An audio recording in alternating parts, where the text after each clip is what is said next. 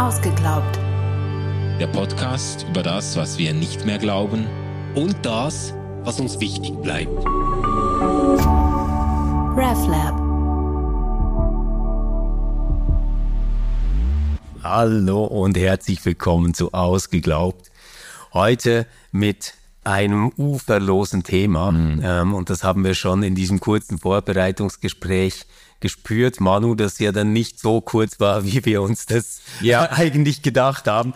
Meine Güte, wir sitzen schon eine Stunde hier und sprechen darüber, wie wir diese Folge überhaupt strukturieren und planen können. Es geht um die Theodizee-Frage und äh, als wir telefoniert hatten vor drei Tagen, schien das eigentlich äh, ganz easy zu sein, weil du hast viel dazu gelesen, ich habe viel dazu gelesen, wir haben viel drüber nachgedacht und wir dachten, naja, das, das wird easy. Aber jetzt sitzen wir hier und fragen uns, womit eigentlich anfangen, gell? Mm, ja, ja, und es geht natürlich um eine vielschichtige Frage, theologisch, philosophisch, aber auch existenziell. Das ist ja, ja. wirklich viel mehr als äh, Gedankenakrobatik äh, wir, wir sind vielleicht, um den Kontext noch herzustellen, wir sind ja in der, in der Staffel zu den großen Einwänden gegen den christlichen Glauben oder den Gottesglauben überhaupt. Und man darf schon sagen, äh, dass natürlich die Frage nach dem Leid und auch die Erfahrung des Leides für ganz viele Menschen eine absolut fundamentale ähm, ähm, Anfeindung oder Anfechtung für den äh, Glauben ist oder geworden ist, dass es viele Menschen gibt, die vielleicht schon von Anfang an gar nicht zu glauben wagen oder nicht glauben wollen, weil sie sagen, ein Gott, der eine Welt, für eine Welt verantwortlich ist, in der solche Dinge geschehen, einem solchen Gott will ich mich gar nicht anvertrauen.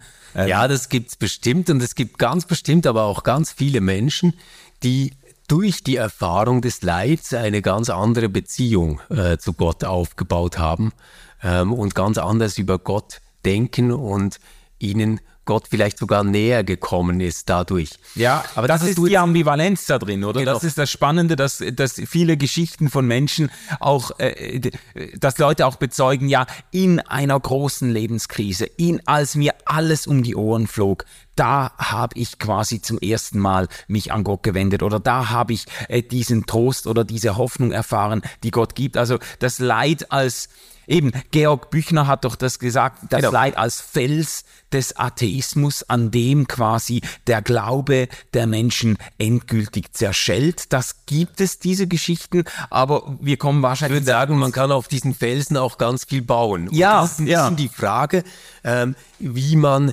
damit umgeht. Ähm, das Erste, was du jetzt mal anklingen hast lassen, war diese Idee, ähm, dass man zu einem Gott der für diese Welt verantwortlich ist, ähm, eigentlich kein Vertrauen haben kann. Und das ist eine sehr äh, metaphysische, spekulative Frage, die meistens in dieser bekannten Überlieferung von Laktanz auftaucht, der sie ähm, Epikur äh, zugeschrieben hat. Und da ähm, erscheint die ganze Theodizee-Frage als Logikproblem. Ja, ja, also ich lese das sonst mal, wie gesagt, Laktanz ist ein, das ist ein christlicher Apologet äh, aus dem äh, mehrheitlich dritten äh, und anfangenden vierten Jahrhundert, ähm, der, der meint, das würde auf Epikur zurückgehen. Wahrscheinlich geht es nicht auf ihn zurück, sondern auf irgendeinen sonst einen unbekannten griechischen Skeptiker. Ähm, er stellt das Problem so dar, entweder will Gott die Übel beseitigen und kann es nicht, dann ist Gott schwach, was auf ihn nicht zutrifft. Oder er kann es, also er kann die Übel beseitigen und will es nicht, dann ist Gott missgünstig, was ihm fremd ist. Oder er will es nicht und er kann es nicht, dann ist er, ist er schwach und missgünstig zugleich, also nicht Gott. Oder er will es und er kann es, was allein für Gott ziemt, woher aber kommen dann die Übel und warum nimmt er sie nicht weg? Genau, das ist die ganz berühmte äh, Formulierung. Ja. Und ähm, Manu, ich, ich weiß nicht, ist das eine Formulierung, die dich anficht? Also wo du sagst, ja, also darüber lohnt es sich ein halbes Leben lang nachzudenken. Ha, das ist jetzt, äh, das ist eine eine Fangfrage, wie ich weiß von dir, weil du, weil du der Überzeugung bist, es lohnt sich nicht, ein halbes Leben darüber nachzudenken. Ähm, ich habe da zumindest viele Jahre investiert, um eigentlich ähm, mit dieser Frage zurechtzukommen oder um, äh, um die in dieser Frage mitverbauten, und das muss man, das müssen wir vielleicht dann auch ein bisschen aufdröseln, die in dieser Frage mitverbauten Voraussetzungen durchzudenken und zu überlegen, ist das, ist das jetzt stimmig, weil das stellt sich ja jetzt hier so als ein logisches Widerspruchsproblem dar zwischen der Allmacht, der Allgüte und der Realität des Leidens. Ja. Und da muss man sich fragen, ähm, äh, akzeptiert man die Voraussetzungen, unter denen diese Frage gestellt wird und dann, welche Antworten kann man darauf geben? Genau. Und lass uns doch jetzt vielleicht zunächst mal so tun, als würden wir beide diese Frage sinnvoll finden, mhm. ähm, diese Aufgabenstellung annehmen und dann mal so ein bisschen durch die Geschichte gehen und uns anschauen, wie ähm, Denkerinnen und Denker ähm, vor uns mit äh, dieser Problemstellung umgegangen sind. Mhm. Und man kann dazu sagen, dass eigentlich schon vor Laktanz äh, Menschen sich über diese Frage Gedanken gemacht haben und damit umgehen wollten. Mhm. Ähm, zum Beispiel, indem sie sich gefragt haben, wie kann äh, Gott zulassen, dass sein Tempel zerstört wird, das Volk vertrieben wird. Mhm.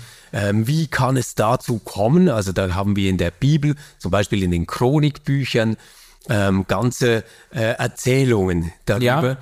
Und eines dieser ganz bekannten Erklärungsmuster, das sich immer wieder in der Bibel findet, ist dieser Tun-Ergehen-Zusammenhang. Ja, ja, vielleicht können wir, das ist eine gute Idee, mal äh, bei den äh, biblischen ähm, Problemstellungen und Erklärungsversuchen äh, anzufangen und zu sehen, inwiefern dieses Theodizee-Problem uns schon in der Bibel entgegenkommt. Und äh, da kann man schon sagen, im Alten Testament, ähm, man wahrscheinlich könnte man noch mal ähm, nochmal unterscheiden und sagen, in den älteren äh, Schichten des Alten Testaments, in den älteren Überlieferungen ist diese Vorstellung sehr prominent, dass es einen quasi in der Schöpfung mit verbauten Tun-Ergehen-Zusammenhang gibt. Das wird auch in dem Bild ausgedrückt von Saat und Ernte. Was der Mensch sät, das wird er ernten. Und die Idee ist, dahinter ist, dass wer ungerecht oder gottlos handelt und lebt, der, dass der um sich herum quasi so eine unsichtbare Unheilssphäre auflädt, die auf ihn negativ zurückfällt, die den Übeltäter, den Ungerechten irgendwann auch mit dem Lohn seiner, ähm, äh, seiner, seines, seiner Übeltaten bestraft und umgekehrt, wer Gutes tut, wer gottesfürchtig ist, der provoziert quasi eine gute Heilssphäre, die sich dann in Segen verwandelt. Also, also gutes Karma, schlechtes Karma. Ja, und das, das das begegnet doch an, äh, auf Schritt und Tritt in vielen ähm, biblischen Überlieferungen oder man spürt, dass dieses Denken im Hintergrund ist. Man merkt aber, und das finde ich eben spannend auch zu sehen, dass innerbiblisch, also man nicht sagen kann, das ist die biblische Theodizee, so löst die Bibel dieses Problem, sondern die Bibel,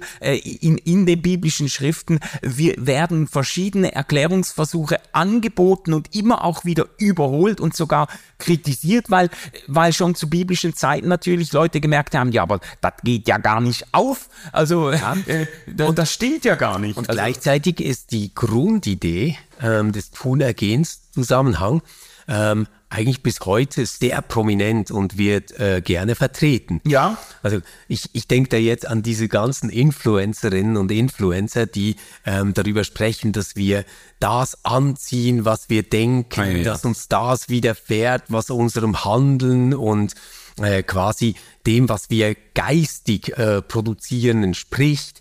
Also die Idee, ähm, du wirst krank, weil du ähm, halt Krankheit angezogen hast durch dein Denken. Mhm. Du bist arm, weil du in einer Mentalität äh, lebst, die keinen Wohlstand zulässt, etc. Das sind ja alles Gedanken, die sich heute durchaus in ganz viel Ratgeberliteratur, die wir im letzten Jahr ja mal besprochen haben, ähm, sofort wiederfinden und die ganz auflagestark verkauft und vermarktet ja, werden. Das ist eine gute Brücke, stimmt, in die Gegenwart. Das findet sich im äh, Buch The Secret, das wir ja in der äh, vorletzten oder letzten Staffel besprochen haben, ähm, das, äh, das äh, ja ganz, eigentlich ganz äh, krude ähm, rangeht und sagt, du ziehst mit deinen negativen Erwartungen deine negativen Erfahrungen an und umgekehrt und kriegst eigentlich die Rechnung für. Da ist es jetzt nicht so sehr äh, in, in den, man kann schon sagen, in den biblischen Überlieferungen geht es um das gottesfürchtige und gemeinschaftsfördernde Verhalten, um die Gerechtigkeit und bei äh, in diesem modernen äh, positiven Denken, da geht es vor allem äh, auch sehr egomanisch eigentlich um die eigenen Zukunftserwartungen und was man sich da zutraut und gönnt und, und damit zieht man dann entsprechende Ereignisse an, aber der Mekano dahinter ist eigentlich sehr ähnlich. Ja, und so anders ist es nicht, oder? Also zu der äh, Zeit, in der wir diese biblischen Tunergehenszusammenhänge diskutieren, ähm, war natürlich die Referenzgröße das Volk.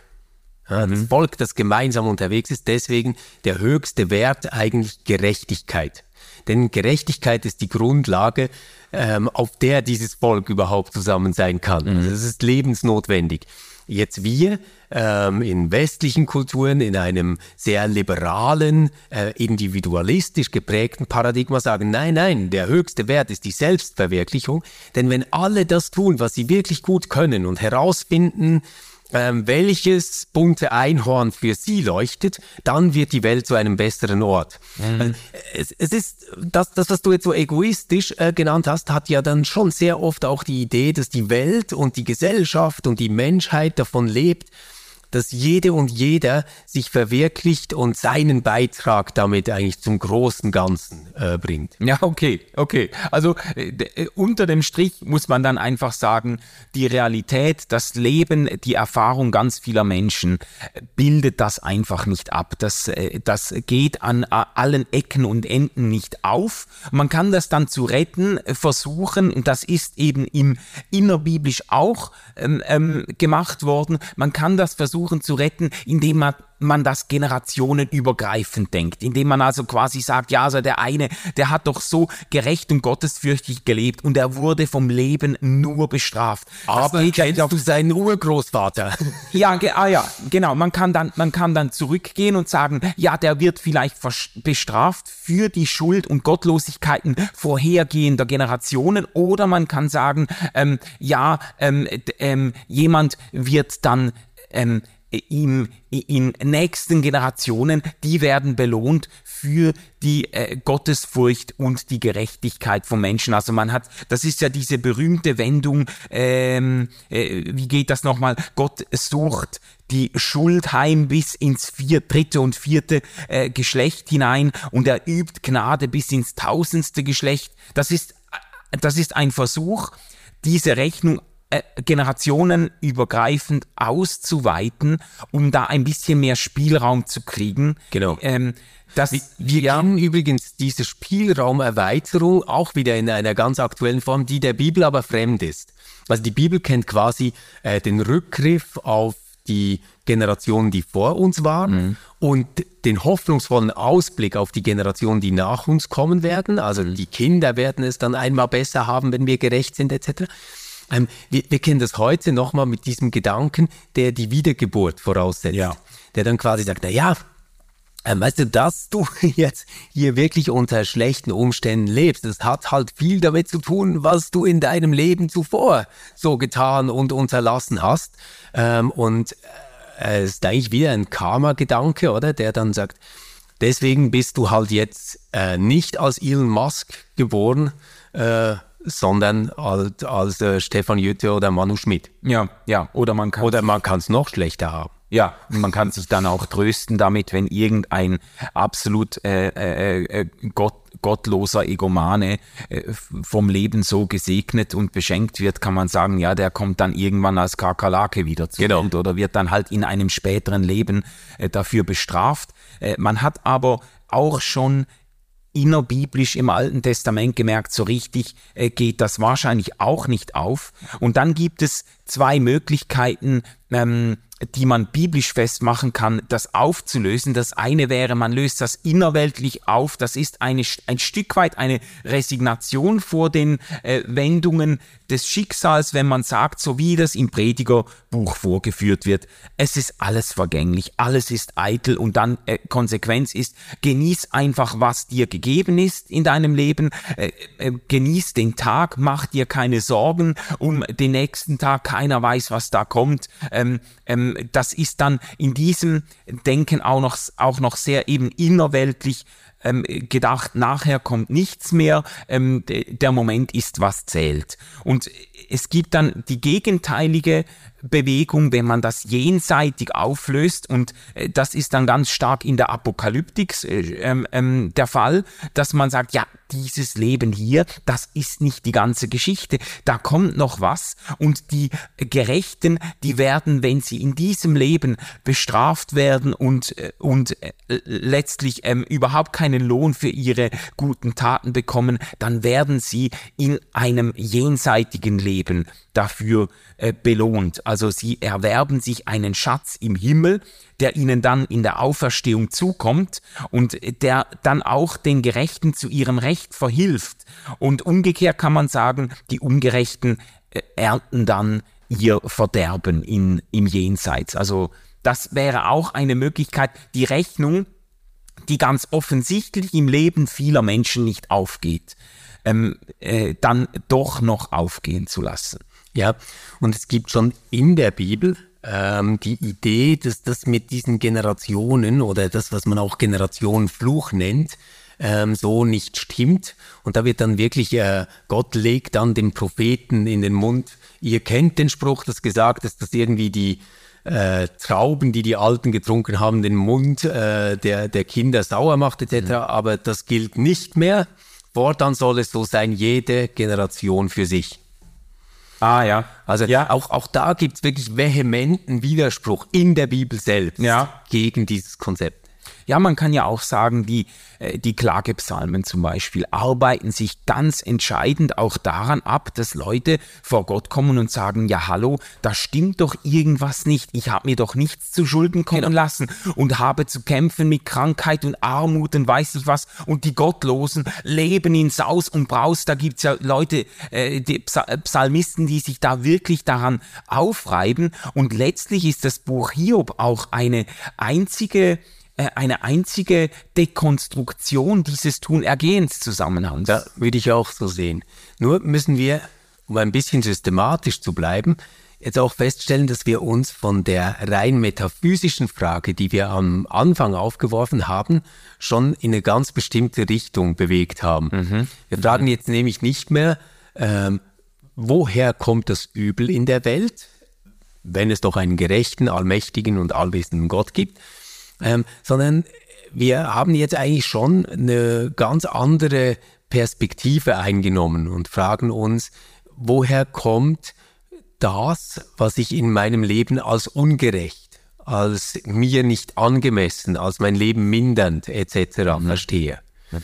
Und das ist, glaube ich, die vorwiegende Art, wie diese Frage in der Bibel vorkommt. Also existenziell meinst du jetzt? Ja. Das etwas, ja, also was nicht betrifft. klingt schon immer so individualistisch, aber, aber vielleicht so im Gedanke, warum trifft es mein Volk? Ja. Warum trifft es meine Familie? Und mhm. natürlich dann auch bei Hiob ganz klar, warum trifft es mich? Also das, ja. das schon auch, aber nicht nur existenziell im Sinne auf ein einzelnes Leben bezogen. Mhm. Mhm. Aber es ist eine starke Frage nach der Gerechtigkeit Gottes angesichts des Übels, das jemandem konkret widerfährt. Mhm. Und das, das meine ich, ist nochmal was anderes als die metaphysische Frage, die wir ganz am Anfang äh, hatten. Ja, ja. Warum gibt es überhaupt, äh, warum gibt es überhaupt das Böse angesichts eines eben metaphysisch äh, absolut gedachten, allmächtigen, allgütigen Gottes? Ähm, aber eher in die Richtung gehen dann wahrscheinlich die Typen, die man, äh, die Typen von Theodizee, die man kirchengeschichtlich ähm, verfolgen könnte. Es gibt da tausend Möglichkeiten, das natürlich aufzuteilen und zu strukturieren. Ähm, ich finde es noch interessant, wie John Hick das gemacht hat, ein ähm, neuzeitlicher Theologe, der äh, seine eigene Version der Theodizee vorgelegt hat und sich auf eine Weichenstellung beruft. Er sagt, er unterscheidet eigentlich zwei Grundtypen, den augustinischen Typus und den irenäischen Typus, also beides äh, so ganz grob ähm, äh, Figuren aus der frühen Kirchengeschichte, Irenäus äh, sogar zweites Jahrhundert und Augustinus dann, äh, dann äh, drittes, viertes, äh, äh, viertes, fünftes Jahrhundert.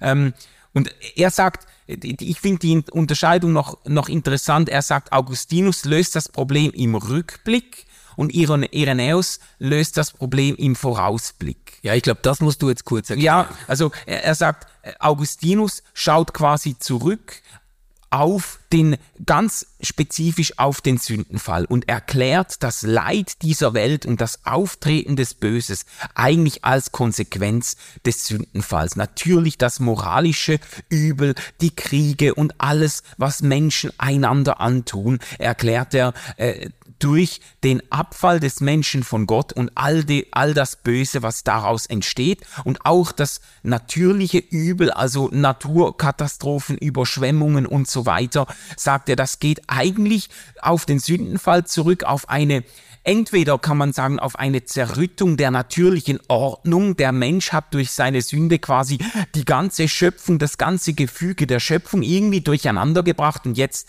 äh, treten solche Übel auf. Oder durch den Fluch Gottes, der von Gott her auf äh, diese Welt kommt und die ganze Schöpfung trifft, aber eigentlich auf die Sünde des Menschen zurückgeht.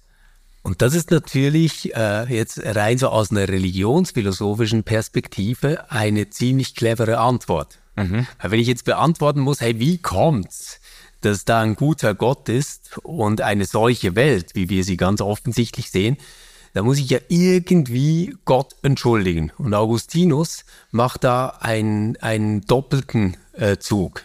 Nicht nur entschuldigt er Gott dafür, und behält ihn aber in der völligen Souveränität und kann sagen, naja, es war Gottes Entscheidung, das so zu tun, mhm. sondern er macht für diese Entscheidung auch den Menschen verantwortlich, ohne dass er dich persönlich dafür verantwortlich macht.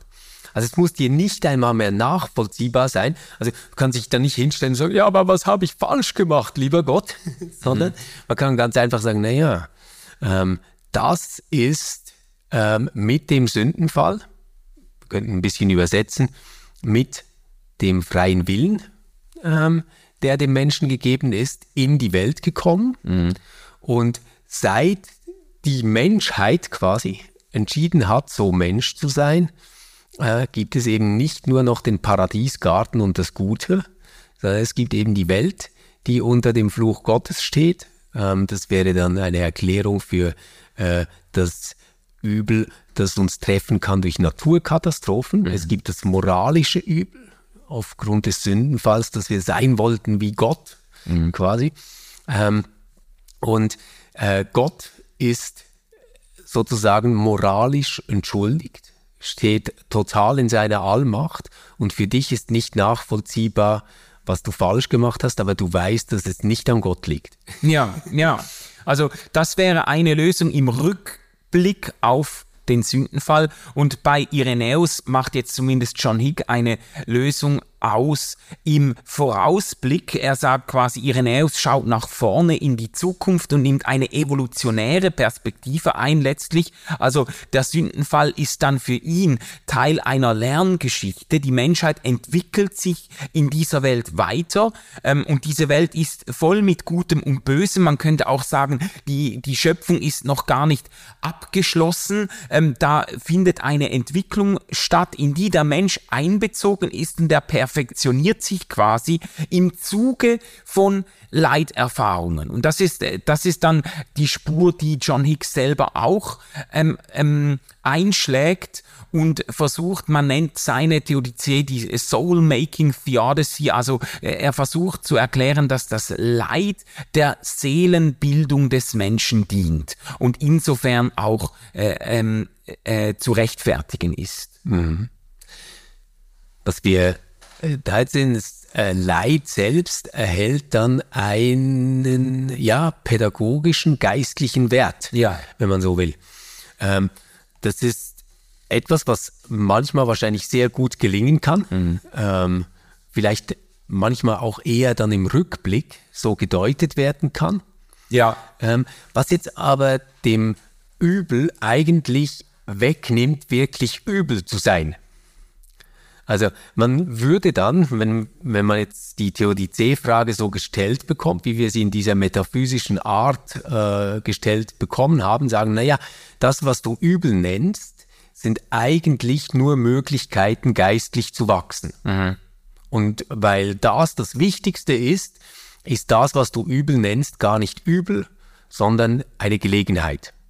Ja, und an der Stelle, wir haben uns ja schon ein paar Mal über diese Problemkreise unterhalten, an der Stelle kann es dann natürlich schnell zynisch werden, auch wenn man sagen muss, letztlich jede, jede endgültige Erklärung des Leides steht in der Gefahr, zynisch zu werden oder ist ganz sicher ähm, hört sich für manche Leute zynisch an, egal wie du das drehst und wendest. Also man kann jede Erklärung, äh, bei jeder Erklärung kann jemand, der betroffen ist, der jetzt gerade mit der Krebsdiagnose vom Arzt nach Hause fährt oder, oder der jetzt gerade eine äh, geliebte Person verloren hat oder so, jede Erklärung kann irgendwo zynisch wirken. Auch eben diese pädagogische Erklärung, wo man wo natürlich jemand sagen kann, was, äh, was genau äh, soll ich denn jetzt lernen und inwiefern soll mich jetzt diese äh, Misshandlung, die ich erfahren habe, zu einem besseren Menschen machen. Also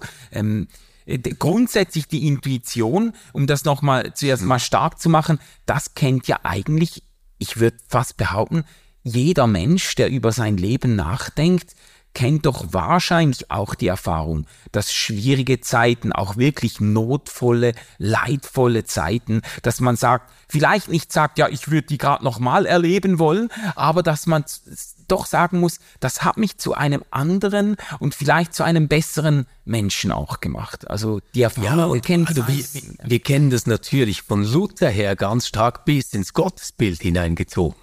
Mhm. Also seine Rede vom Deus absconditus und dem Deus revelatus ähm, ist eigentlich äh, genau die Kopie dieses Gedankens ins Gottesbild hinein. Also du hast den Deus absconditus, den abwesenden, den furchtbaren, den schrecklichen Gott, den dunklen Gott, der dich ängstigt und der dich dann zu Christus treibt, also dem Deus Revelatus, mhm. zu dem du hinfliehen kannst. Und deswegen sind dann auch die dunklen Seiten Gottes, das Schreckliche, was Gott tut oder zulässt oder wie auch immer, äh, letztendlich nur Beziehungselemente äh, zu Christus hin. Mhm. Ja, Jetzt hast du mir die Plausibilität schon wieder kaputt gemacht, weil ich mit der Vorstellung ja unglaublich fremdle, aber da haben wir ja auch schon drüber gesprochen. Da, äh, aber aber man, ist, dann, ja, dann lass mich den Gedanken vielleicht nochmal stark machen. Ähm, ich verstehe, dass er seelsorgerlich vielleicht von sehr geringer Qualität ist. Aber rein denkerisch hat er etwas wahnsinnig Bestechendes. Wenn wir nämlich akzeptieren, dass es so ist, dass Menschen eine begrenzte Lebenszeit haben, in vielen Fällen irgendwann krank werden und sterben oder an einem Unfall äh, sterben, also körperlich versehrt werden und ihre Lebenskraft erlischt. Mm dann muss eigentlich ein Gottesbild irgendwie klarkommen damit, dass nicht die Fortführung unseres ewigen, behüteten und friedlichen Lebens hier auf Erden das Ziel dieses Gottes sein kann, weil er sonst überhaupt nicht zum Ziel kommt. Mhm. Nun finden sich auch tatsächlich ziemlich wenige Überlegungen innerhalb des Christentums, ähm, die sagen würden, naja, das, was Gottes Ziel ist, ist, dass du eigentlich hier und jetzt in einem ewigen Frieden lebst und gar nicht stirbst, sondern dass du für immer Manu Schmidt bist. Also es gibt sehr viele Gedanken, die dahin gehen, dass man sagt, naja, ähm, es gibt Dinge, die du lernen sollst hier auf Erden. Mhm. Es gibt äh, Wichtigeres, als ob du lebst oder ob du stirbst. Ähm, und das ist die Beziehung, die du zu Gott haben kannst oder nicht haben kannst. Mhm. Oder etwas moderner ausgedrückt, nicht das Übel, das dir widerfährt, ist das eigentlich Schreckliche, sondern das wirklich Schreckliche ist erst die Gottverlassenheit, wenn du mit diesem Übel nicht mehr zu Gott kommen kannst. Mhm. Also wenn das Übel so stark ist und dich so sehr einnimmt, dass du nicht mehr auf Gott hoffen oder nicht mehr vor Gott klagen oder nicht mehr mit Gott weinen kannst, dann ist es wirklich schrecklich. Mhm. Und ich, ich, will nicht sagen, dass es meine Art der Theodizee ist oder so, das, das meine ich gar nicht. Mhm. Ich bin nur, das Ganze hat innerhalb einer Spiritualität und Frömmigkeitspraxis eine sehr viel höhere Plausibilität, als das jetzt hat, wenn wir abstrakt dann diese ganz großen Begriffe nehmen und sagen, ja, jetzt, jetzt wollt ihr noch den Holocaust rechtfertigen damit, äh, dass da was gelernt werden soll, seid ihr eigentlich verrückt. Mhm. Oder mhm. da, da finde ich auch, da funktioniert es nicht, aber das Sprachspiel kommt nicht aus ähm, der Betrachtung der Weltgeschichte heraus, sondern aus der persönlichen Frömmigkeit und dem eigenen Erleben. Mhm. mhm. Ja, also es wird schwierig sein, die Geschichte der Theodizee-Versuche ähm, lückenlos nachzuzeichnen. Also wir, wir, wir haben wir haben jetzt schon biblische Perspektiven eingeholt. Wir haben gesagt, kirchengeschichtlich kann man zwei, man kann natürlich viel mehr noch äh, Strömungen ausmachen. Man kann das weit, weit verästeln und so, aber es gibt diesen augustinischen Typus und diesen irenäischen Typus. Es gibt äh, natürlich ähm, man könnte das auch im, im, Blick auf monistische und dualistische Erklärungsversuche aufteilen. Äh, das hat auch einen gewissen Erklärungswert. Also ähm, dualistische Typen würden das Auftreten des Bösen erklären mit zwei äh, Prinzipien in dieser Welt, die miteinander im Widerstreit sind. Das ist durchaus philosophisch und christlich-theologisch ein Erklärungsweg, der immer wieder beschritten wurde. Damit ähm, äh, kann man das Auftreten des Bösen erklären, ähm, hat aber natürlich letztlich das Bekenntnis zur Allmacht Gottes aufgegeben.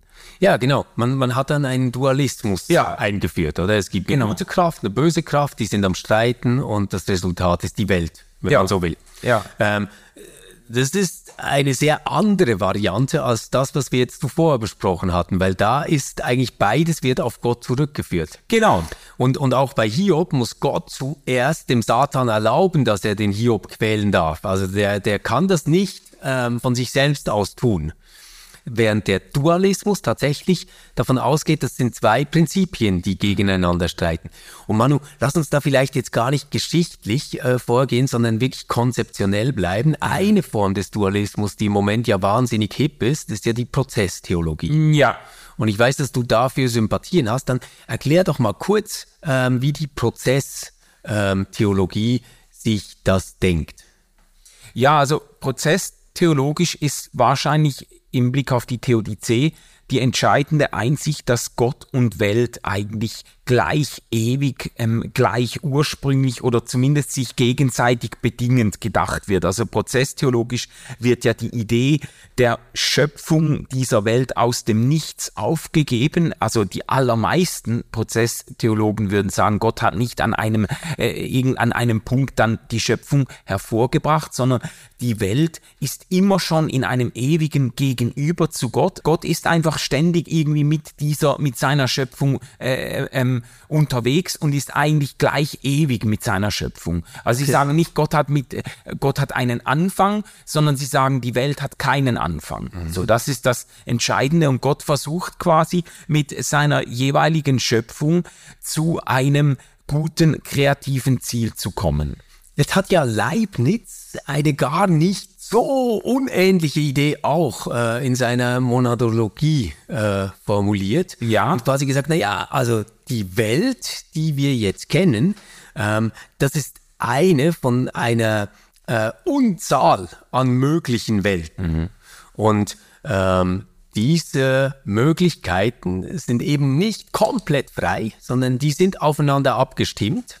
Also nicht jede Variante kannst du mit allem kombinieren. Ja. Und Gottes Weisheit besteht jetzt darin und seine Güte und seine Allmacht, hier die beste aller möglichen Welten dann in die Wirklichkeit gehoben zu haben. Mhm. Das ist jetzt ein bisschen anders als bei der Prozesstheologie, wie ja. du es jetzt gesagt hast, aber die Idee, dass es viele mögliche Welten gibt mhm. und ähm, wir uns jetzt gemäß Leibniz dann auf der besten aller möglichen äh, dieser Welten befinden, das hat ja schon eine gewisse Nähe. Das Problem, das sich ja dann aber stellt, und das glaube ich jetzt stellt sich dann eben auch für die Prozesstheologie, wäre ja, ähm, dass das ein sehr, sehr seltsamer Allmachtsbegriff ist, der hier gewählt wird. Mhm. Also in der, in der Prozesstheologie ist es ja sogar so, dass äh, das Bekenntnis zur Allmacht ganz explizit aufgegeben wird. Also die allermeisten Prozesstheologen würden äh, äh, expressis verbis sagen, Gott ist nicht allmächtig. Also äh, Hartshorn hat das schon sehr prominent vertreten und die meisten sind ihm da gefolgt. Und das ist eine Lösung des Problems. Wir haben jetzt, wir sind eingestiegen mit dieser klassischen Formulierung, die das Theodizee-Problem als ein Vereinbarkeitsproblem mhm. von Allmacht, Allgüte und Leiden Gottes äh, auffasst. Und die Prozesstheologie würde festhalten an der Allgüte Gottes. Die würden sagen, Gott ist ein Wesen mit unendlich guten, kreativen Absichten für äh, seine Welt. Und sie, und sie würden am Leiden festhalten und sagen, es gibt authentisches Böses, es gibt sogar äh, im, im engeren Sinne sinnloses Böses, das passiert, aber sie würden die Allmacht Gottes in Frage stellen und sagen, Gott hat nicht die Macht, äh, das Böse zu verhindern, sondern er befindet sich mit dieser Welt in einem quasi in einem wechselseitigen Austausch und er er lockt diese Welt zu einem guten Ziel, zu einer höheren Ordnung hin, äh, zwingt sie aber nicht dazu. Und deshalb ja. setzt diese Welt immer wieder auch negative Möglichkeiten ja. ähm, äh, aus sich heraus und schafft dann das Böse. Und Gott ist dann in dem Sinn vom Haken in der Prozesstheologie, weil er nicht verantwortlich gemacht werden kann, jetzt in unserer Entwicklungsstufe für moralisch verwerfliche Entscheidungen des Menschen, weil er schlicht nicht die Macht hat, Menschen davon abzuhalten. Das ist jetzt ein großer Unterschied zu Leibniz. Ja. Oder bei, bei Leibniz wäre es ja so, Gott wählt die beste aller möglichen Welten und setzt sie in die Realität. Mhm. Und ab diesem Moment, muss man eigentlich sagen, ist ja alles, was wir als Übel äh, erfahren. Also auch der Faschismus, auch, äh, dass du verlassen wirst, dass du Bauchschmerzen hast, etc. Das sind ja dann alles Notwendigkeiten. Ja. Also es ist ja. nicht mehr etwas, was auch anders hätte gekommen sein können, mhm. sondern das ist dann irgendwo determiniert. Es musste ja so kommen, könnte man sagen. Und Gott wusste, dass es so kommt. Das wäre genau. bei der Prozesstheologie, wenn ich es richtig verstehe, schon nochmal anders. Ja. Dort wäre es so, Gott steht einer in sich selbst freien Welt gegenüber mhm. und kann auf diese Welt begrenzt Einfluss nehmen, indem er sie lockt, indem er versucht, da irgendwie mit seiner Kreativität gute Ideen reinzubringen. Genau. Aber diese Welt steht ihm als etwas zu ihm ganz anderes gegenüber. Ja, also ich, zugespitzt könnte man es sicher so sagen, dass, dass, äh, dass Gott äh, eben nicht einfach freie Verfügungsgewalt hat über dieser Erde, sondern dass die Schöpfung, die Welt, auch die Geschöpfe einen echten Selbststand haben quasi vor Gott. Die haben eine echte äh, äh, quasi Macht der Selbstbestimmung. In der Prozesstheologie wird das eben nicht nur auf den Menschen angewandt, sondern auf alle Entitäten, auf alles, was uns in der Schöpfung begegnet, alle, äh, alle ähm, Einheiten der geschöpflichen Welt haben eine Eigendynamik, haben mhm. etwas Eigenwilliges. Man, man, Und das haben sie nicht von Gott. Das, äh, das ist ihnen, ja, man kann schon sagen, Gott hat quasi diese Welt vom, von ihren ersten Anfängen an in Richtung höhere Ordnung gelockt, hm. in Richtung höheres Bewusstsein Aber gelockt. Voraussetzungen, die er anschließen kann, hat er nicht selbst gemacht. Also die Welt hat quasi ein eigenes Prinzip, das mhm. äh, dann Welt, Natur, Mensch, all das hervorbringt.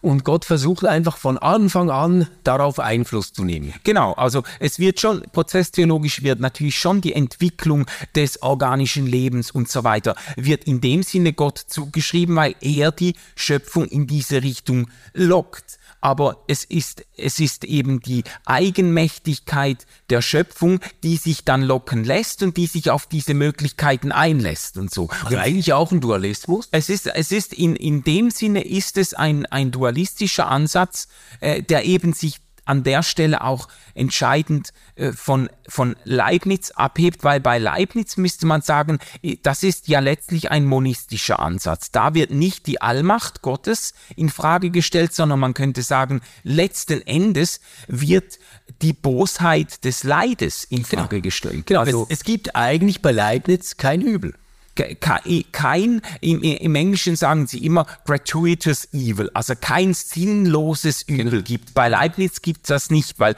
äh, die, die alles, was in dieser Welt an Übel verbaut ist, das, das ist dann doch gehört zur besten aller möglichen ja, Welten und dient einem höheren Guten irgendwie. Das bedeutet doch jetzt eigentlich bei Leibniz wird das Problem so gelöst, dass alles Übel, was auf der Welt ist, ist metaphysisches Übel, weil es nämlich auf diese Grundrechenoperation ganz am Anfang zurückgeht, die man alles durchgespielt hat und gesagt hat, na ja, also unter dem Strich ist das das Beste, was geht. Mhm. Das werden wir jetzt. Und ab diesem Moment ist es notwendiges Übel. Mhm. Und das bedeutet, ähm, anderes Übel kann es eigentlich ähm, nicht mehr geben. Also du kannst dich dann immer noch drüber beklagen, dass der Tsunami kommt. Ähm, du kannst dich immer noch drüber beklagen, dass schreckliche Dinge passieren ähm, und das mag dich als Mensch verletzen. Nur mit, mit Gott hat das dann wenig zu tun. Das wäre aber bei Leibniz ja nicht so. Also Leibniz war ja immer noch Lutheraner. und das ist er auch geblieben. Der war ja überzeugt davon, dass wir uns eben in dieser Welt immer noch an den lieben Gott richten können und dass es etwas gibt wie Gnade und dass diese Welt nicht in sich abgeschlossen ist im, im letzten Sinn, ähm, sondern dass da mehr ist. Aber jetzt bei der Prozesstheologie frage ich mich, ist das nicht eigentlich, also so, so wie ich das jetzt verstanden habe bei dir, das ist doch eigentlich ein Dualismus und es ist ähm, eine Form von Gnosis. Inwiefern meinst du eine Form von Gnosis? Ja, ich habe ähm, natürlich jetzt nicht personal gedacht, aber das muss ja bei der äh, Gnosis gar nicht so sein. Aber ich habe ein Prinzip Welt und ich habe ein Prinzip Gott. Mhm. Und beide verhalten sich mit beschränkter Macht zueinander und sind eigentlich in einem Wettstreit. Also wenn ich das Prinzip Welt einfach laufen lasse, dann wird es gottlos. Wenn Gott viel Einfluss hat, dann wird es himmlisch. Also jetzt so ja. ein bisschen einfach gesagt. Ähm, und es gibt die Möglichkeit, auf dieses Locken des Gottes zu hören und den zu folgen und sich dem qua seinem eigenen freien Willen anzuschließen und da dann ähm, diese Welt positiv zu transformieren. Aber es ist nicht das, was ich sehe, wenn ich auf die Welt blicke. Mhm.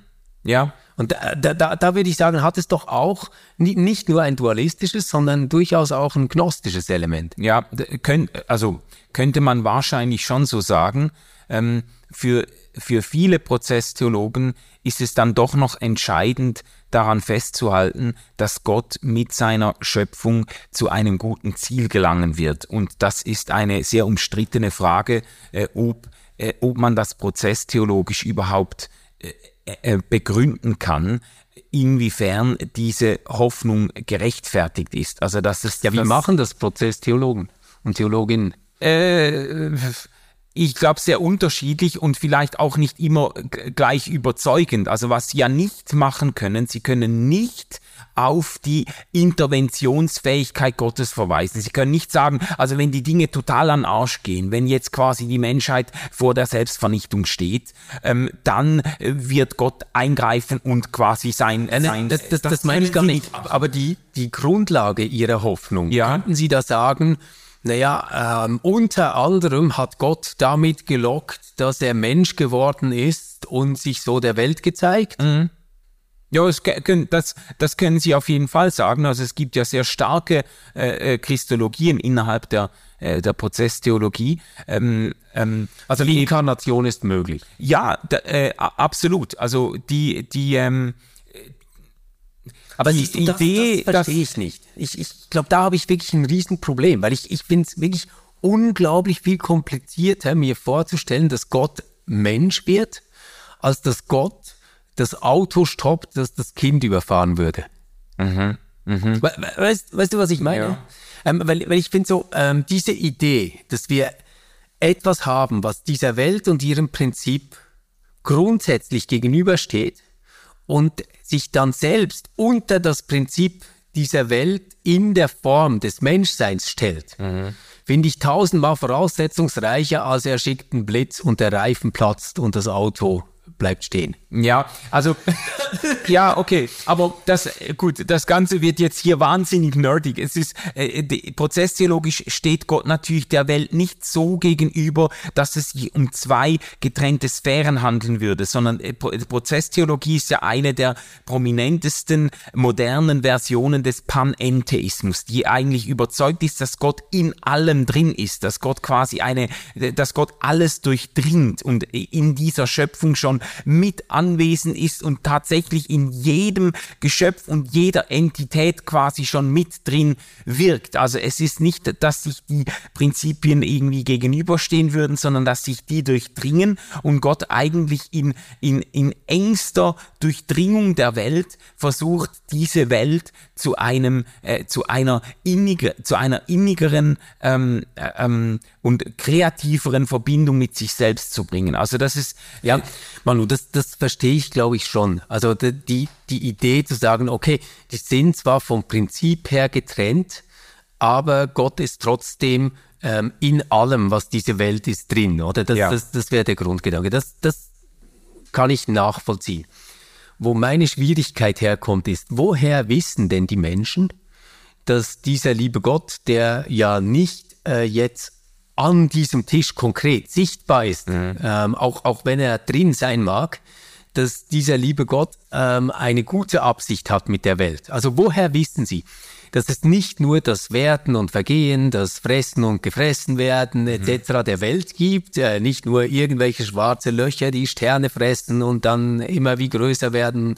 Also woher wissen die, dass es nebst all dem, was wir als Natur beschreiben würden, ein gutes Prinzip gibt, das sich in dieser Natur, zu dieser Natur so verhält, dass sie auf eine höhere Ebene, wie du gesagt hast, gebracht werden soll. Mhm. Mhm. Würde ich sagen, naja, das wissen die eigentlich ganz genau nur daher, dass die sagen, ja, wir haben ja noch die Bibel. Ich glaube, ohne, ohne Offenbarung kommst du nicht auf so eine Idee. Äh, ich, ehrlich gesagt, ich bin überfragt, das jetzt im Blick auf die verschiedenen äh, prominenten Vertreter der Prozesstheologie zu beantworten. Was ich weiß von, von Hartshorn ist, dass er natürlich, es findet bei ihm zumindest und bei ein, zwei anderen, die ich noch überblicke, findet diese Doppelbewegung statt. Man versucht einerseits streng philosophisch zu argumentieren und das ist dann auch würde ich jetzt sagen, äh, auch immer wieder sehr problematisch, weil sie natürlich versuchen zu zeigen, aufgrund der Beobachtung ähm, der Realität, aufgrund der Erfahrung, die ja in der Prozesstheologie eine entscheidende Rolle spielt, versuchen sie Rückschlüsse auf das Wesen der Dinge und die, die quasi die Mechanik der Dinge selbst zu ziehen und schließen daraus auf all ihre äh, Vorstellungen. Und das, das sind, ich sage jetzt mal doch, dann sehr, sehr spekulative äh, Operationen auch. Und, mhm. und äh, die, der Bezug zur Bibel passiert an vielen Stellen dort erst in zweiter Instanz, dass sie dann versuchen zu zeigen, dass die Bibel eigentlich kompatibel ist mit einem solchen evolutiven, entwicklungsmäßigen Modell und, ähm, und ganz viele Motive bietet, die, die, ähm, die man mit Prozesstheologie in Verbindung bringen könnte. Also so. Aber ja, man, ja. Also ich, ich glaube, das ist die eine Seite, wie man sehen kann. Man, man könnte auch, und das muss ja nicht mal was Negatives sein, gell? also ich, ich bin ja gar nicht dagegen. Man könnte auch sagen, das Ganze ist ja eigentlich ein Reformulierungsversuch dessen, was, was wir sonst so ganz klassisch als Inkarnationslehre haben. Ja. Also, dass Gott Mensch wird. Und jetzt übersetzen wir das und sagen quasi, Gott ist im ganzen Universum und handelt darin lockend. Ja. Ja so dass wir das vernehmen können. Ist ja jetzt nicht kategorisch etwas ganz anderes als Gott wird ein Mensch und erzählt uns vom Reich Gottes und versucht uns dahin zu bewegen.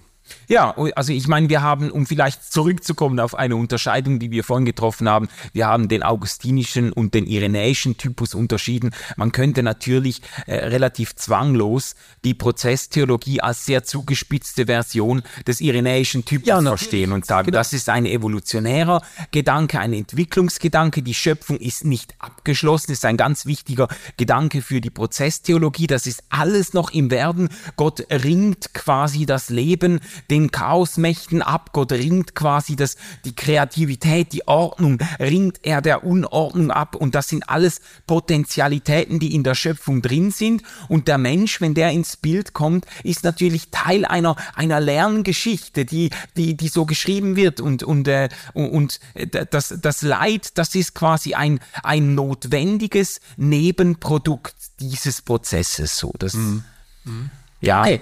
Nein, aber dann äh, war das doch jetzt mal sehr erklärend und das wäre jetzt eigentlich so eine zeitgenössische Form auf dieser irenäischen Linie, ähm, wie das heute versucht wird zu denken. Also mhm. man gibt die Allmacht auf, bleibt ganz stark auf der Seite der Güte, mhm. auch der Kommunikationsfähigkeit Gottes, ja. wenn man so will bringt den Menschen schon auch in eine sehr starke Verantwortungsposition. Ja. Also der ist dann eigentlich so ein Co-Creator, mhm. äh, der jetzt hier mitwirken kann, in welche Richtung sich die Welt bewegt. Ähm, das das wäre so ein zeitgenössisches Konzept dafür. Jetzt lass uns mal überlegen, haben wir auch ein zeitgenössisches Konzept für diese augustinische Linie? Wo wir sagen würden, naja, das zieht sich auch bis heute durch. Also meinst du jetzt im engeren Sinne der Gedanke, dass das Böse sich der Selbstverschuldung des Menschen verdankt? genau, so? genau. Hm, woran denkst du jetzt? Ja, also wenn, wenn ich äh, daran denke, dann, äh, dann glaube ich, es, es gibt dies äh, in der Art, dass man sagen würde, ähm, der Preis einer Welt, in der es unbequem und tödlich ähm, werden kann und werden wird, ähm, den haben wir bezahlt für den freien Willen. Und die Willensfreiheit ist die notwendige Voraussetzung, um mit Gott überhaupt in einer Beziehung zu stehen, die liebevoll sein mhm. kann, weil ohne diesen freien Willen gäbe es dann auch keine Liebe, ähm, die mhm. wirklich zugesprochen werden kann, sondern nur Determinismus ähm, dann, dann wäre alles schon gesteuert, dann wäre alles aus Gott ähm, und in Gott und bleibt im äh, Paradiesgarten mhm. ganz gemütlich.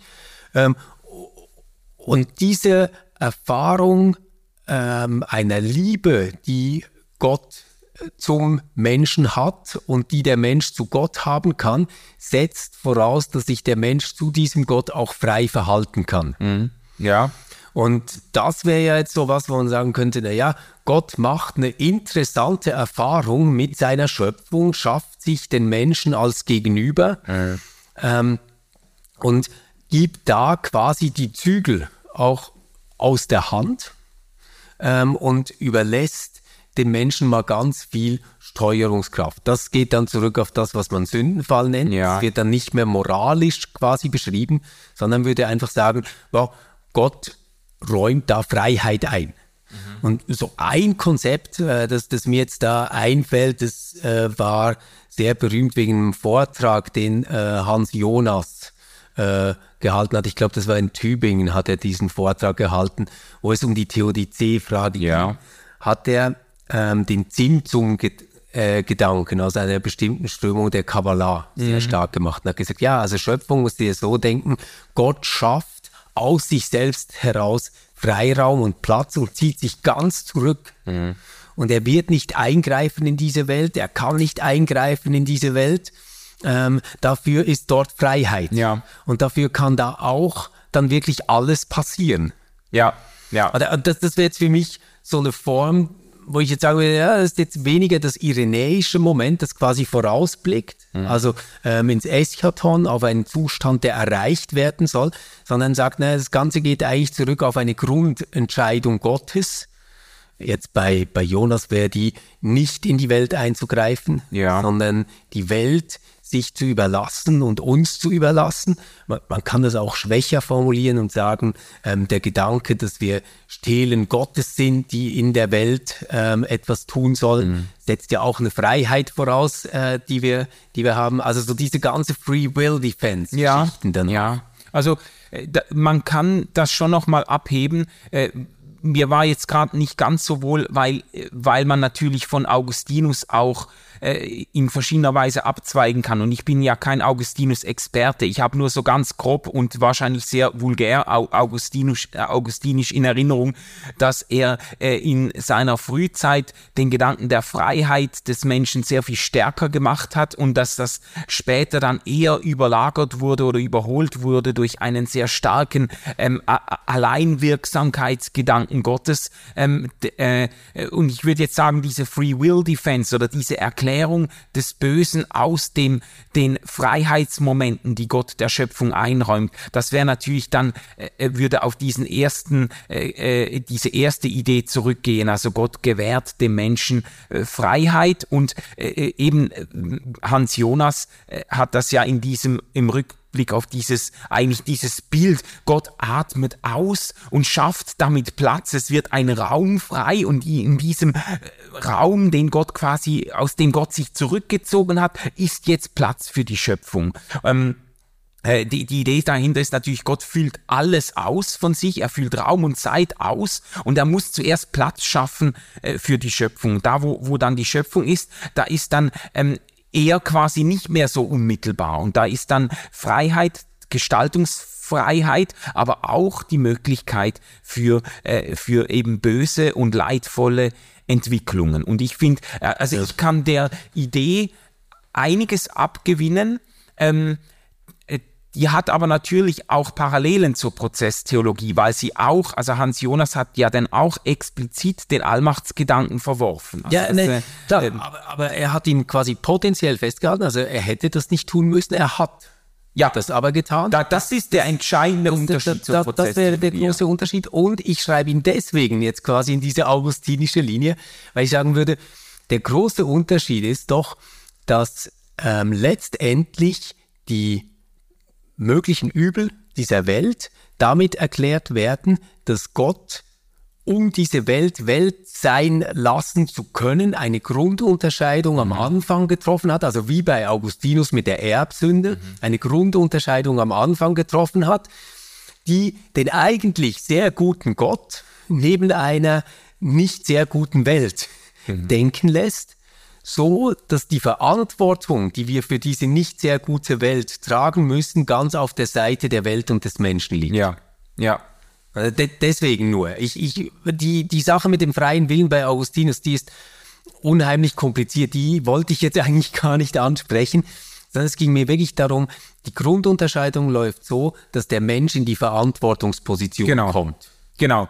Und die Free Will Defense, die funktioniert natürlich nur, wenn es einem gelingt, nachzuweisen, dass die Freiheit des Menschen oder in einem weiteren Sinne die Freiheitsspielräume äh, der Schöpfung ein Wert sind, äh, äh, ist, der quasi über allem steht. Also man, man muss zeigen können, dass die Freiheit eine eigene Werthaftigkeit hat, um die es sich mindestens das Risiko des Bösen einzugehen lohnt, um deren Willen es sich lohnt, das Risiko des Bösen einzugehen. Da- da- Das sind ja dann diese ganzen Überlegungen, die zum Beispiel Jüngel oder so äh, gemacht haben, dass sie sagen, naja, die Freiheit ist ja nicht äh, ein Selbstzweck, sondern eine Voraussetzung, damit äh, Liebe gedacht werden Ja. kann. Weil, weil Liebe gibt es nicht ohne Freiheit. Ähm, und Liebe ist dann tatsächlich dieses höchste Ziel, dass es eben lohnt, ähm, auch das Risiko des Bösen und des Übels äh, einzugehen. Ja, und äh, ich, ich neige ja, äh, ähm, ich habe große Sympathien für diese Form der Free Will Defense. Ich glaube, so rum könnte ein Schuh draus werden, wenn man sagt, die Freiheit selber ist noch nicht das letzte ähm, Ziel, sondern es ist ein Mittel zum Zweck der Verwirklichung von Liebe. Das ist mir zumindest einleuchtender, als wenn man eben die Freiheit an sich, so wie das jetzt bei Richard Swin Swinburne und anderen, ja. äh, da ist das noch sehr stark im Vordergrund. Natürlich kann, kannst du sagen, wenn man sich einen, wenn man sich eine Welt vorstellt, in der quasi kein Leid äh, herrscht, in der es kein nichts Böses gibt, aber, aber auch keinerlei Freiheit, keinerlei Selbstbestimmung der Geschöpfe. Ist das eine Welt, in der wir leben wollten?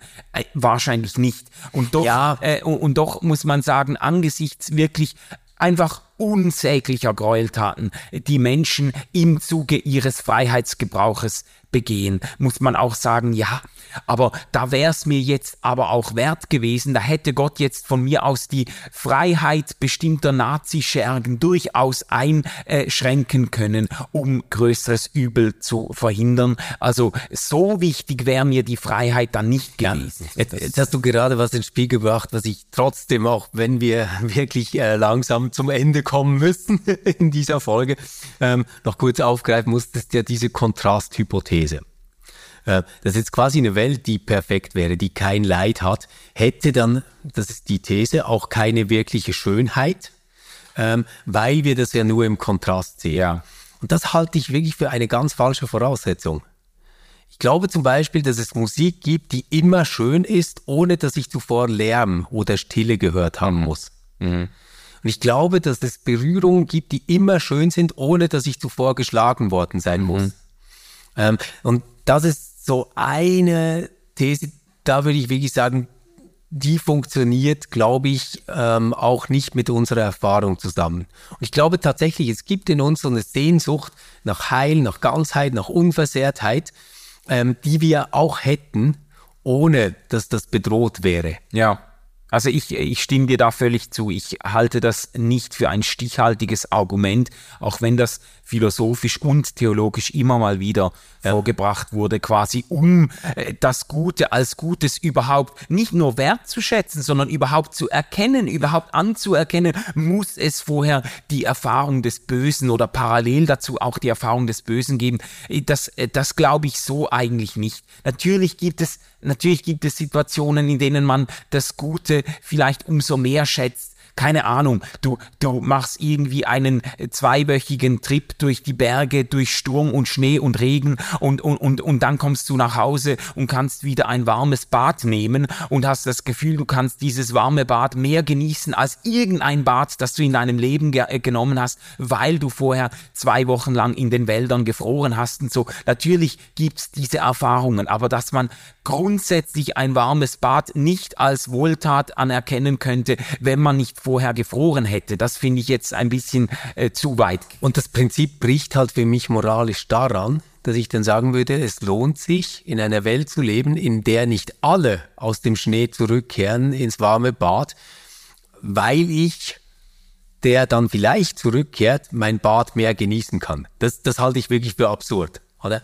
Ja, eben, also die, die Frage der Verteilgerechtigkeit hast du da natürlich dann ja. auch wieder, dass es natürlich Menschen gibt, äh, denen die guten Seiten des Lebens weitgehend äh, verwehrt bleiben und die einfach wirklich von einer Leiterfahrung zur nächsten gehen. Und dann ist es dann wiederum zynisch zu sagen, ja, insgesamt brauchen wir halt einfach äh, auch Menschen, die leiden, damit wir anerkennen können, dass es uns gut geht oder genau, so. Also das genau. wäre ja ganz absurd dann. Wir müssen aber jetzt ähm, zu dem Punkt kommen, wo wir noch über ein Konzept sprechen, das nicht dualistisch aufgebaut ist, das auch nicht den Menschen Gott so radikal gegenüberstellt quasi und über den freien Willen das Übel erklärt. Ähm, auch eine ganz wirkmächtige Tradition, die Privatio Boni-Idee. Mhm. Also die würde ganz einfach gesagt behaupten, es gibt nicht das Übel an und für sich. Also es gibt nicht etwas, das wirklich in sich selbst schlecht ist, sondern das, was wir als schlecht empfinden, ist eigentlich nur die Abwesenheit von Gutem. Ja. Also, wenn ich dich schlage, dann ist nicht der Schlag das Böse, sondern die Abwesenheit körperlicher Unversehrtheit. Mhm. Ähm, spürst du dann, wäre die Idee man neigt sehr oft dazu, ähm, diese These gleich für völlig absurd zu halten und zu sagen, ja, also wenn mir jemand auf den Fuß steht, ähm, dann ähm, ist es nicht die Unversehrtheit meines Fußes, die ich vermisse, sondern das ist der Schmerz, den ich dann spüre, oder? Und wenn man das auf diese Alltagsebene hebt, dann ist das total plausibel, das so zu machen. Wenn man sich mal aber überlegt, dass wir eigentlich zu allem, ähm, was übel ist, immer auch einen Gegenbegriff haben, der das Gute wäre. Wir haben das ja gesehen bei dieser Projektionsthese mit dem Gottesbegriff. Mhm. Dann wird mindestens verständlich, dass das eine Denkart ist, um an einem Guten festzuhalten, der halt dann nicht überall erfahrbar ist. Also die Privatio Boni-These hat die Stärke, an einem guten, allmächtigen Gott festzuhalten, der auch verständlich ist, der uns zugewandt ist, aber den wir vielleicht nicht überall spüren der vielleicht nicht überall erfahrbar ist. Mein, mein, mein größtes Problem wäre damit gar nicht so sehr auf der menschlichen, jetzt rein menschlichen Ebene. Da könnte ich mir noch denken, ja gut, ähm, kann man ja irgendwie mit einem Sündenbegriff machen. Also Sünde verblendet mich, deswegen sehe ich das Gute Gottes gar nicht überall und immer. Das Problem, was ich habe, ist, was, was machen wir dann mit dem Naturübel? Also quasi Steinschläge. Mhm. Ähm, große Wellen, die etwas überfluten. Da, da würde ich ja sagen, ja, also im Moment des Tsunamis haben die Menschen nicht Trockenheit vermisst. Mhm. Da, da ist ja wirklich was passiert, ähm, was als Ereignis über sie hereingebrochen ist, was sie als fatal, brutal und zerstörerisch ja. erlebt haben. Ja, also äh, ich fremdle mit dieser Vorstellung, oder ich sag mal so, natürlich kann man alles Böse, alle Ereignisse, die leidvoll sind, so formulieren oder so beschreiben, dass sie eine Ermangelung des Guten sind. Also das ist ja eine letztlich eine semantische Operation. Man kann das, man kann das schon machen. Natürlich äh, mit jedem Leid kann man sagen, da hat einfach das und das gefehlt oder so. Ich, ich verstehe nicht so ganz, welchen Unterschied es macht für die Person, die das Leid erfährt und ähm, ähm, welchen Unterschied es auch macht für das äh, für das für das Gottesbild kann man sagen, ja gut, man muss dann nicht ein böses Prinzip annehmen, sondern es, äh, es bleibt quasi alles auf Gottes Seite. Das, das Böse ist halt einfach, wenn es wenn, am Guten fehlt. Aber äh, irgendwie habe ich das Gefühl, das klingt für mich ein bisschen wie ein Taschenspielertrick. Also ich finde auch, es ist ein Taschenspielertrick, nämlich deswegen, weil eigentlich die Allmacht auch aufgegeben wird. Weil wenn das Gute nicht überall erfahrbar ist, und, und spürbar ist, dann ist das Gute nicht überall. Mhm. Für jeden, zu jeder Zeit. Und das wäre mindestens ein sehr schwieriger Begriff dann von Allmacht. Manu, wir haben jetzt so, glaube ich, in einem Husarenritt äh, uns mal durch die äh, wichtigsten Konzepte durchgeprügelt, ein paar Seitenäste sogar vertieft. Ähm, Lass uns die nächste Folge mal damit anfangen, dass wir uns ja auch anders zu dieser Theodizee-Frage verhalten können. Wir, wir sind jetzt mal davon ausgegangen, dass die sinnvoll ist. Sind jetzt mal deinem Pfad gefolgt. Ich würde gerne das nächste Mal drüber sprechen, warum ich die Theodizee-Frage keine gute Frage finde. Mhm. Können wir das tun? Ja, lass es, wir, wir, wir müssen jetzt vielleicht zur Erklärung, wir konnten das, wir wussten das, dass wir, dass die in diesen beiden Folgen die Problemstellung nicht einfach sauber von den Lösungswegen äh, trennen können, weil man eine Geschichte der Theodizee-Problematik nicht nachzeichnen kann, ohne zugleich auf die Lösungen einzugehen. Deshalb haben wir uns jetzt gerade schon auf die verschiedenen Lösungswege geworfen und würden in der nächsten Folge dann eher auch nochmal zeigen, äh, wo diese Wege an ihre Grenzen stoßen, ähm, beziehungsweise wie man das auch nochmal anders, vielleicht existenzieller äh, oder, ähm, oder äh, äh ähm, praktischer angehen könnte. Wunderbar. Dann hoffen wir, dass ihr das nächste Mal nochmal dabei seid. Bis dann eine gute Zeit. Tschüss zusammen. Tschüss. RefLab